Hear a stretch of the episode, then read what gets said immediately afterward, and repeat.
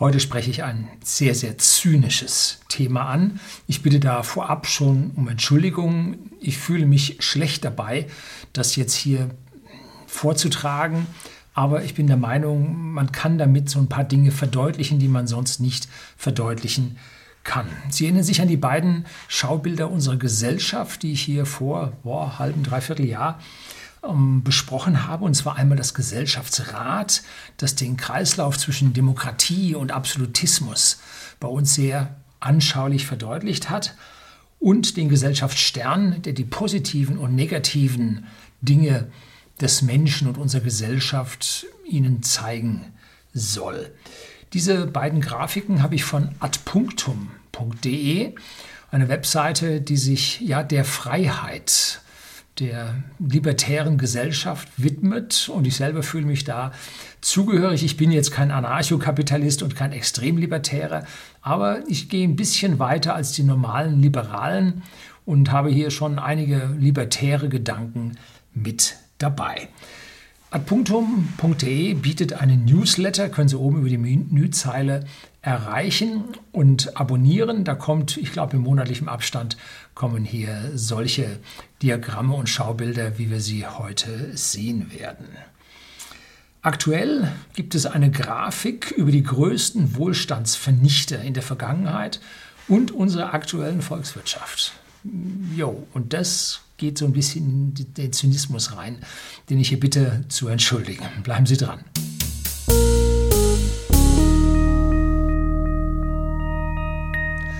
Guten Abend und herzlich willkommen im Unternehmerblog, kurz Unterblog genannt. Begleiten Sie mich auf meinem Lebensweg und lernen Sie die Geheimnisse der Gesellschaft und Wirtschaft kennen, die von Politik und Medien gerne verschwiegen werden. Und was vernichtet unseren meisten Wohlstand? Es ist der Krieg. Es ist der Krieg in jeglicher Form, äh, den ich aus tiefstem Inneren ablehne. Ich bin in der Vergangenheit mehrfach darüber belehrt worden, dass es beim Krieg vor allem um den Verlust von Menschenleben geht. Aber, aber heißt manchmal nein, ne? sage ich sowohl als auch, ja, vollkommen richtig, aber auch um den Verlust von Wohlstand. Wenn nun der Krieger, der Familienvater im Krieg stirbt, das Leben vernichtet wurde, das Leiden der Familie, der Wohlstandsverlust der Familie, der sich da anschließt. Unsägliches Leid ist da passiert bei den Millionen Toten, die es in unserer Vergangenheit gegeben hat. Schwierig.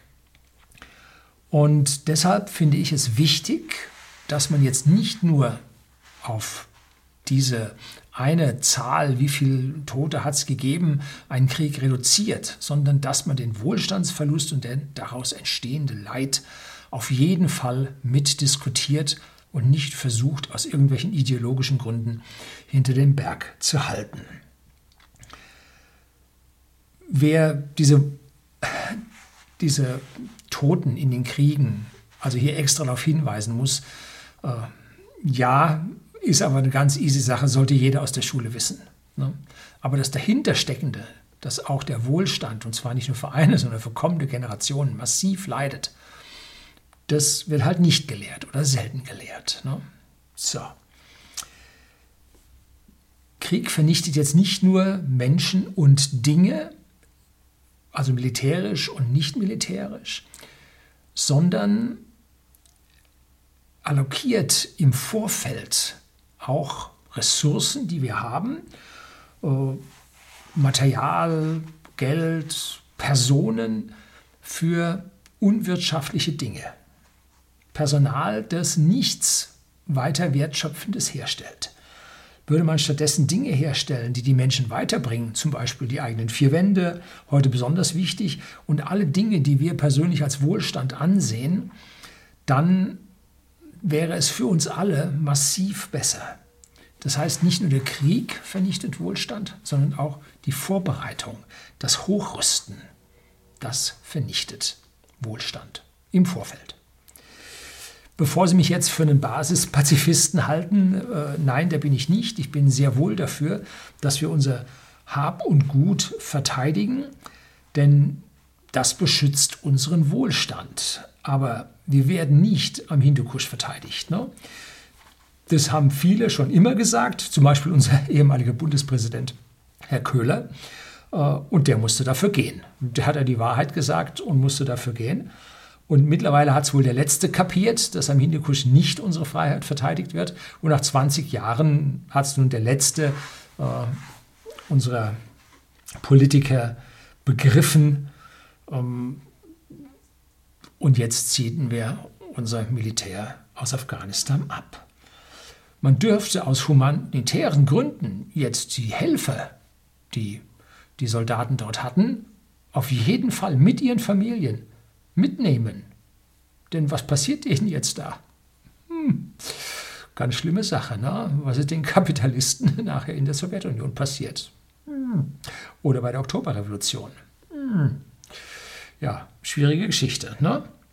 Aber ganz so weit sind unsere Politiker noch nicht, die denken nicht so wirklich weit. Wie würde ich verteidigen, wenn ich nun Verteidigungsminister wäre?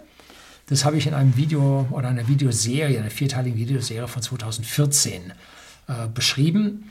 Um, und da ging es dann hauptsächlich, gebe ich Ihnen unten um, in, der, in den Show Notes.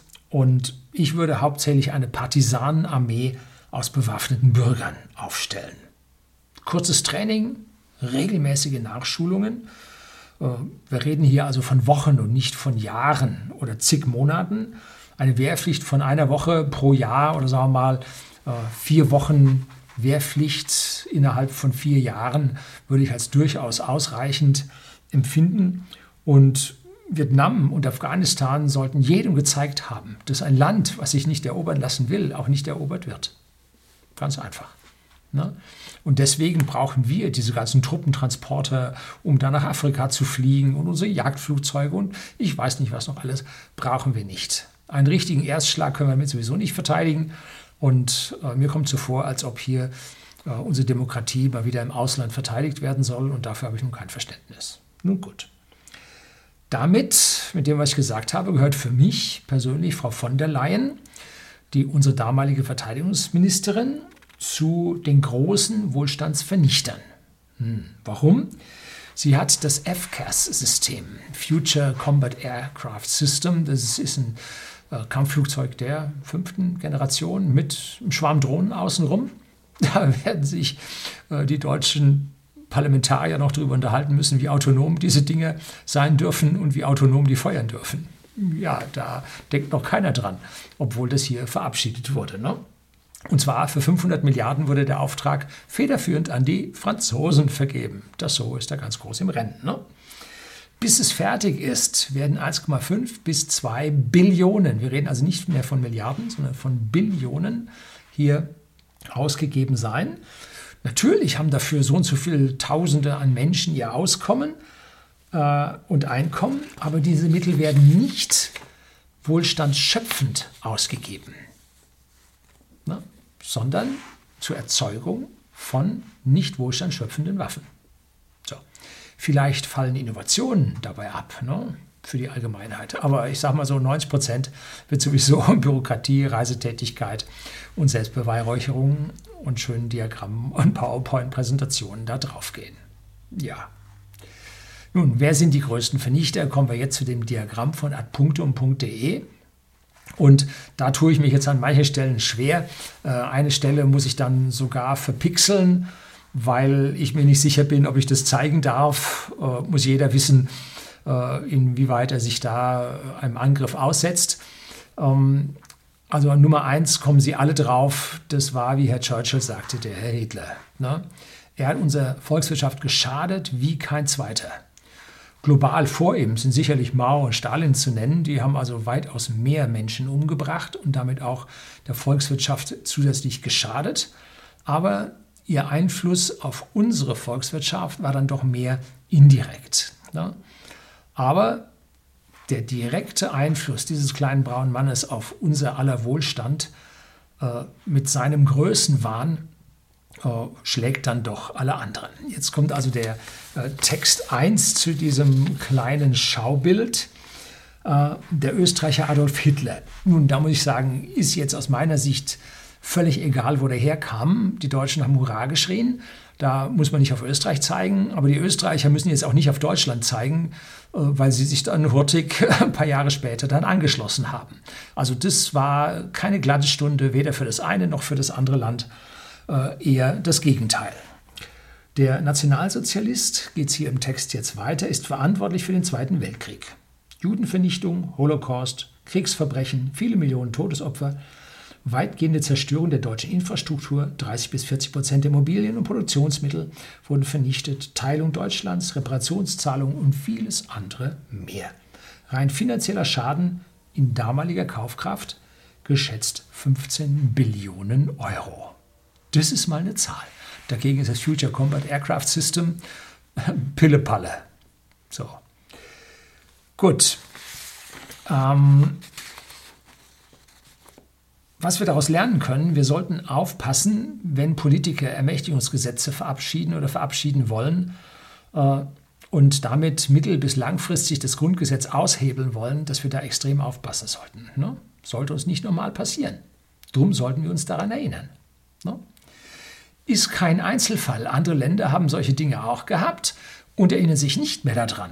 Ich weise da immer auf Napoleon, den Schlechter Europas, hin, was der für Millionen an Menschen mit seinen Kriegen in Europa bis rüber nach Russland, wo er selber Dresche bekommen hat, ähm, nicht er, leider seine Soldaten, ne? ähm, was der veranstaltet hat und dann äh, beerdigt man ihn im, wie heißt das Ding, Hotel des Invalides, also im Invalidendom äh, und macht hier ein Staatsding draus. Katastrophe, geht gar nicht. Ne? So. Die einen wollen also hier äh, wie in den Kolonien den einen oder anderen äh, britischen Staatsmann hier äh, Denkmal stürmen, äh, kann man darüber geteilter Meinung sein, ab wann Geschichte beginnt. Äh, wenn man das macht, sollte man aber auch Napoleon damit einbeziehen. Ne? So. Jetzt kommt Text 2 und das ist jetzt überraschend, wer hier als auf Platz 2, war für mich überraschend, auf Platz 2 gesetzt wird, und zwar Angela Merkel. Hm? In der DDR noch überzeugte Kommunistin und Sozialistin ist sie als späte Bundeskanzlerin verantwortlich für sehr viele Fehler.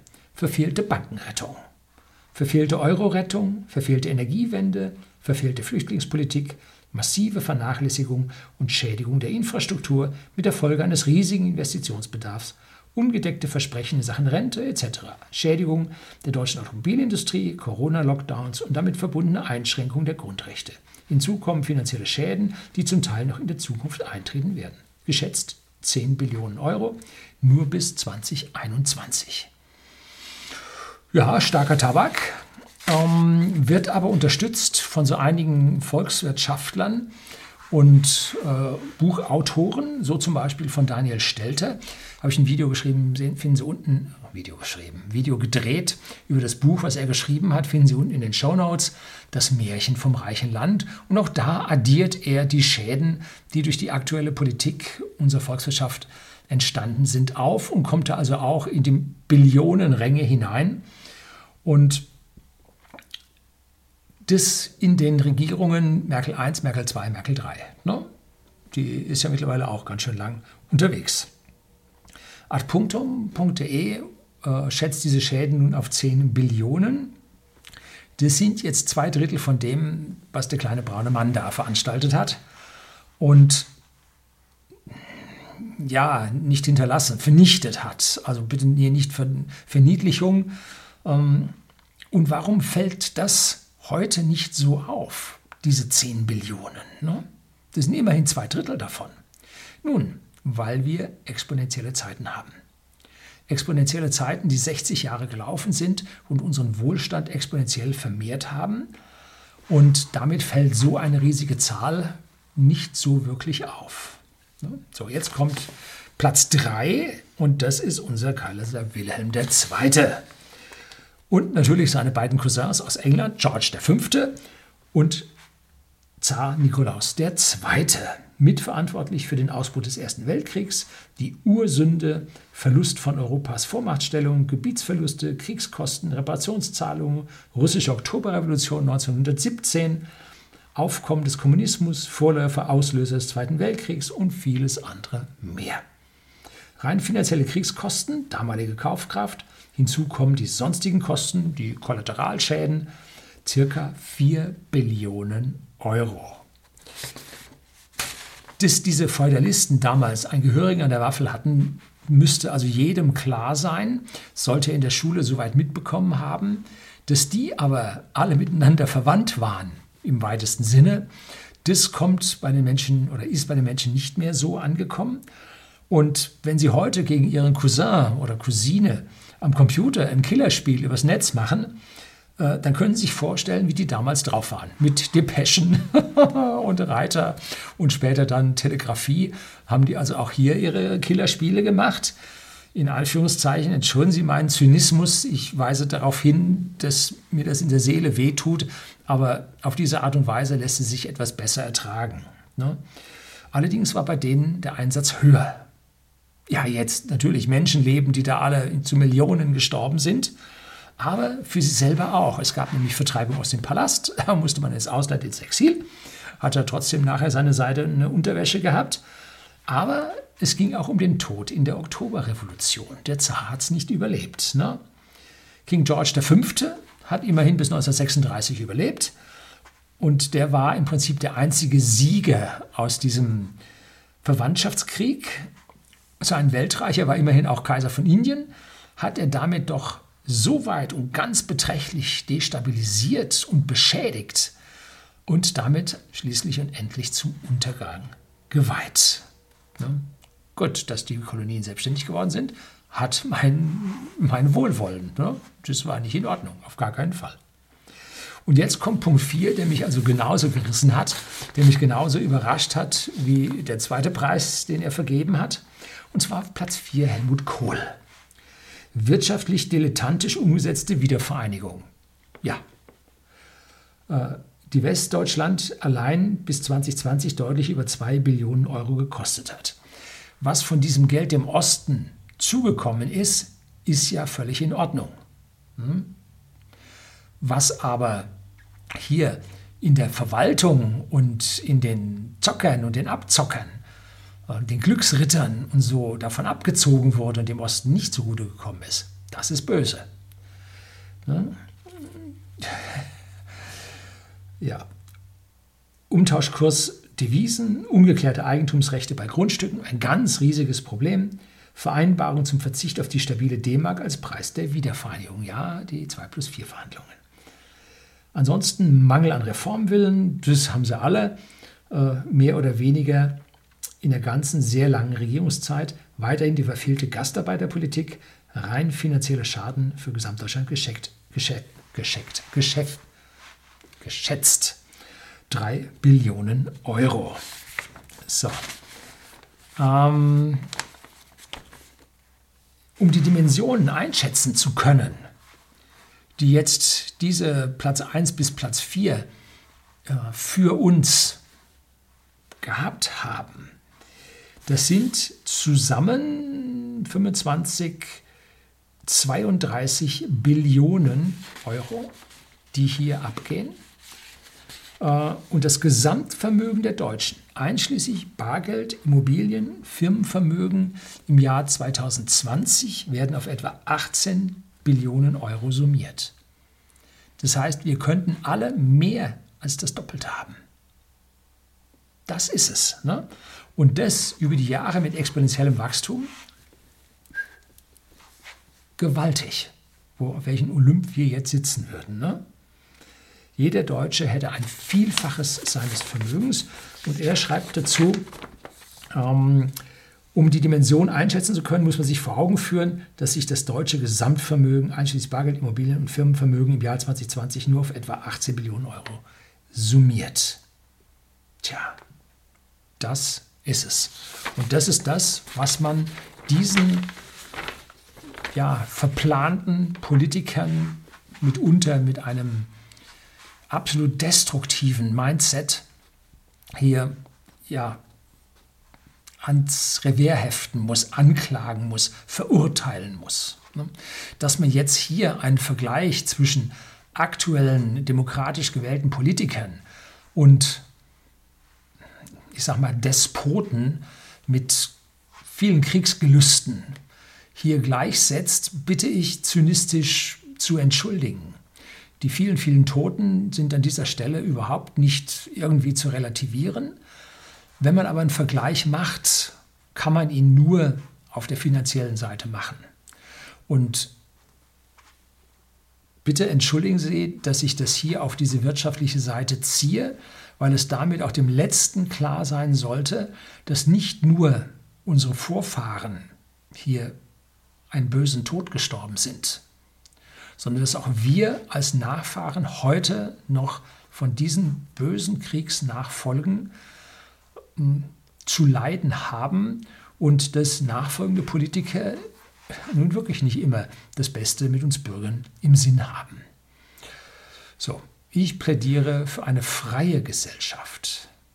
Ne? Denn hier sieht man auf der einen Seite, wir haben die Rechten, die hier ganz schön böse sind. Wir haben auf der anderen Seite aber auch die Linken, die Sozialisten.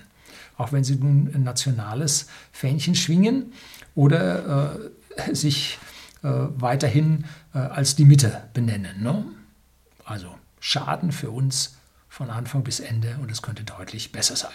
Zum Abschluss Aufruf, abonnieren Sie sich den Newsletter von adpunktum.de. Da kriegen Sie solche ja, extremen Schaubilder, die Sie zum Nachdenken anregen sollen. Hm?